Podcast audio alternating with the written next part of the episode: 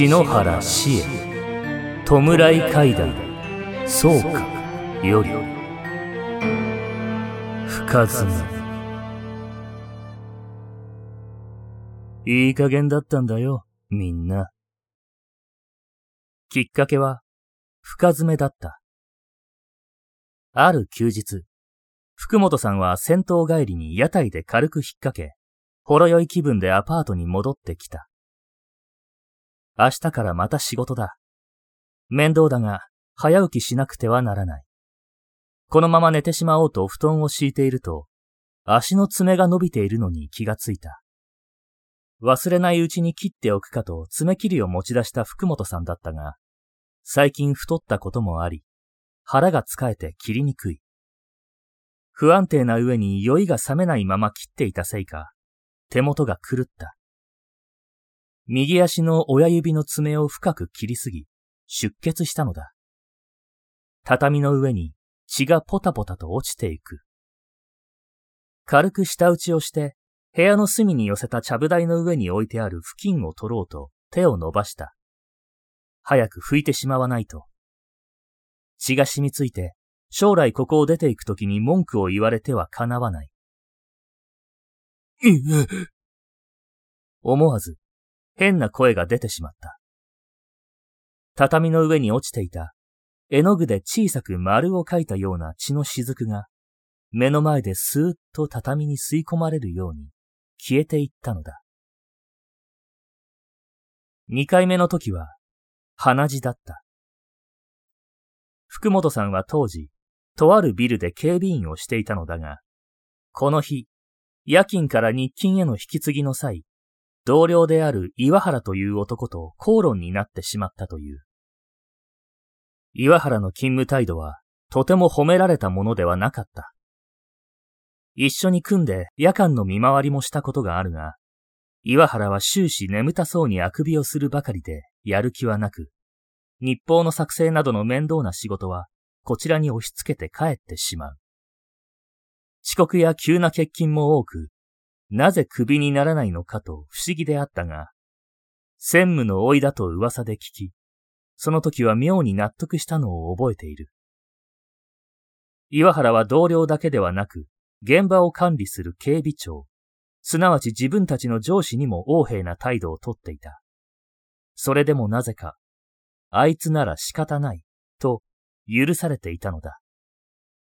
大学を中退し、どこで働いてもクビになる。家でゴロゴロしているだけの老いを心配し、自分の会社の警備員にさせたという噂は本当なのであろう。嫌な奴だ。そして今日もまた、岩原は20分ほど遅れて出勤してきた。こちらの注意もどこ吹く風といった悪びれない態度に、とうとう堪忍袋の尾が切れた。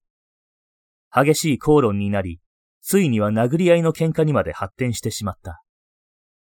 他の同僚たちに羽交い締めにされ、なんとか喧嘩は収まったものの、帰り際の岩原の捨て台詞が忘れられない。お前、明日呼び出し食らうからな。覚悟しとけよ専務にでも言いつけるつもりなのか、俺を首にしろとでも言うつもりなのか。それならこっちからやめてやるよ。そうイラつきながら溜まっていた食器を洗っていた。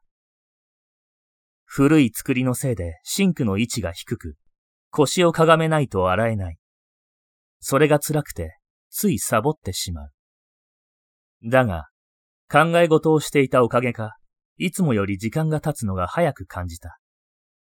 あとは泡を洗い流して終わりだ。ポタ、ポタ、ポタ、ポタ。シンクに鼻血が垂れた。岩原に顔面を殴られた時も出たが、止血したはずだった。くそ、ティッシュはどこだっけ？鼻を押さえ、離れようとしたら気づいてしまった。滴り落ちた血だまりが瞬く間に直線状になり、渦を巻きながら排水口へ流れていった。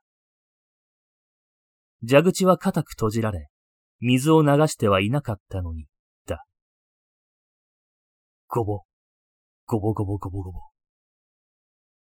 全部流れ終わると、ごちそうさまとでも言うように音が鳴った。決定的な瞬間を見てしまったのは、それから約半年後のことである。あれから結局、岩原との喧嘩の件は大ごとにはならず、逆に彼と業務が被らないよう、警備会社側が配慮してくれるようになった。おかげで収入が途絶えることは免れ、幸か不幸か、この不可解な現象が起きるアパートを出て行かずに住んでいたのだ。そしてこの日、福本さんは昔馴染みの荒川から、夫婦喧嘩の仲裁に入ってくれと頼まれた。荒川の奥さんは嫉妬深く、束縛するタイプの女だった。仕事の接待や付き合いで、スナックやキャバレーに行くことも禁止されていた。見つかると大きな声で泣きわめき、物を投げつけ暴れ出す。そのせいで荒川は営業職から事務職に転職し、浮気防止のため仕事中でも1日3回は家に電話をかけさせられているというから始末に終えない。今度は何がバレたんだ？と聞くと、他の女に手を出したと言いづらそうに教えてくれた。女とはすぐに別れたが、それでも奥さんの怒りは止まらず、日々大喧嘩を繰り返しているとのこと。そのせいで、近隣住民からクレームも来て困っている。どうにか助けてくれと頭を下げられたが、色恋沙汰なら力になれないとやんわり断った。しかし荒川が、家に帰りたくない。せめて今日だけでも止めさせてくれというので、仕方なく彼を家に連れて帰ることにした。荒川と二人、家で飲んでいると、奥さんが乗り込んできた。外で騒がれると困るので、やむを得ず部屋に入れてしまった。これが間違いのもとであった。二人は家に帰る帰らないの口論になった挙句、激高した荒川が離婚の二文字を口走ってしまったのだ。その後は一瞬の出来事で、あっと声を出した時にはもう遅かった。自分のハンドバッグから素早く包丁を取り出した奥さんが荒川に切りかかったのだ。福本さんが止めに入ったため、荒川は腕を切られただけで済んだが、それでも流れた血の量は壮絶であった。警察での事情聴取は長時間かかり、終わった頃にはもう夜が明けていた。帰りしな、荒川のことも心配ではあったが、家に帰った時の状況を考えてみた。包丁でスパッと腕を切られ、飛び散ったおびただしい血は、もう綺麗になくなっていることだろう。それが自然に想像できる。この頃になると、血を吸う部屋の存在に慣れてしまっていたのだ。なぜ部屋そのものが血を吸うのか理由がわからないが、特に身の危険があるわけでもないし、掃除する手間も省けると放っておくうちに、いつの間にか恐怖心はなくなっていった。そんなことを考えているうちにアパートに着いた。鍵を開けてドアを開くと、ピチャ、ピチャ、ピチャ、と、不思議な音がする。嫌な予感がして、部屋にそーっと上がってみた。福本さんが住むこの部屋は、玄関を上がってすぐ左側に狭い台所があった。台所と和室を仕切っていたのは、曇りガラスでできた引き戸。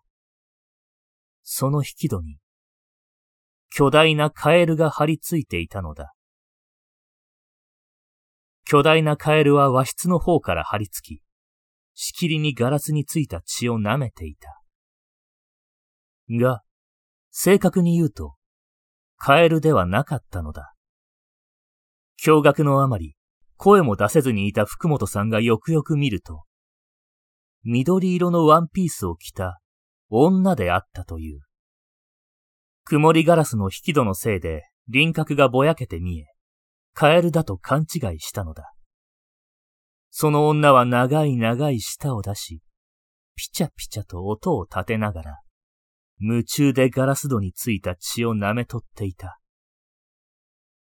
俺は驚いちまってさ、頭のおかしい女がいるぞって、下の階の大家の部屋に飛び込んだんだ。大家もびっくりして、慌てて俺と一緒に部屋に戻ったんだよ。そしたら、もうその女、消えていなくなってたんだ。大家さんに、九段の女の特徴を話してみた。話し終わった途端、大家のやつ、ガタガタと震え出してさ、例の女のこと、前にこの部屋に住んでいた住人だって言ったんだよ。聞いたら、鍵は前から交換してねって話だったから、俺はそいつが鍵を使って泥棒に入ったんだって考えた。で、警察に電話しようとしたら、大家が止めたんだよ。もうその女、死んでるからって。俺が住んでた部屋で、手首を切って自殺したんだと。福本さんは契約時に知らされていなかったが、この部屋は事故物件だったのだ。あの時代は今と違っていい加減なことが多かったんだよ。借りるときに知らされる人なんていたのかどうか知らねえけど。血を吸う部屋なんて面白えじゃねえか、なんてのんきに考えてたけど、まさか女の幽霊の仕業だったとはな。手首を切って自殺したってんだから、血が足りなくて欲しかったのかもな。福本さんはそう言って笑っていたが、私は少しだけ背筋が寒くなった。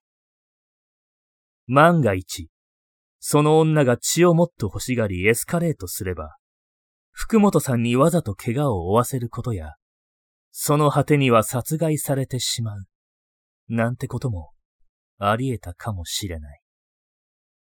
福本さんにその旨を伝えると、そう言われてみれば、あの部屋に住んでいた頃、怪我が多かったような気もするな。と、青くなっていたことも記載しておく。1968年の浅草のアパートでの出来事だという。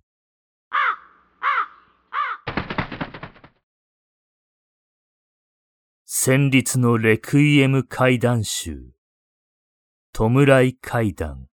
そうか。全国の書店、またはネットショップで販売中です。よろしくお願いします。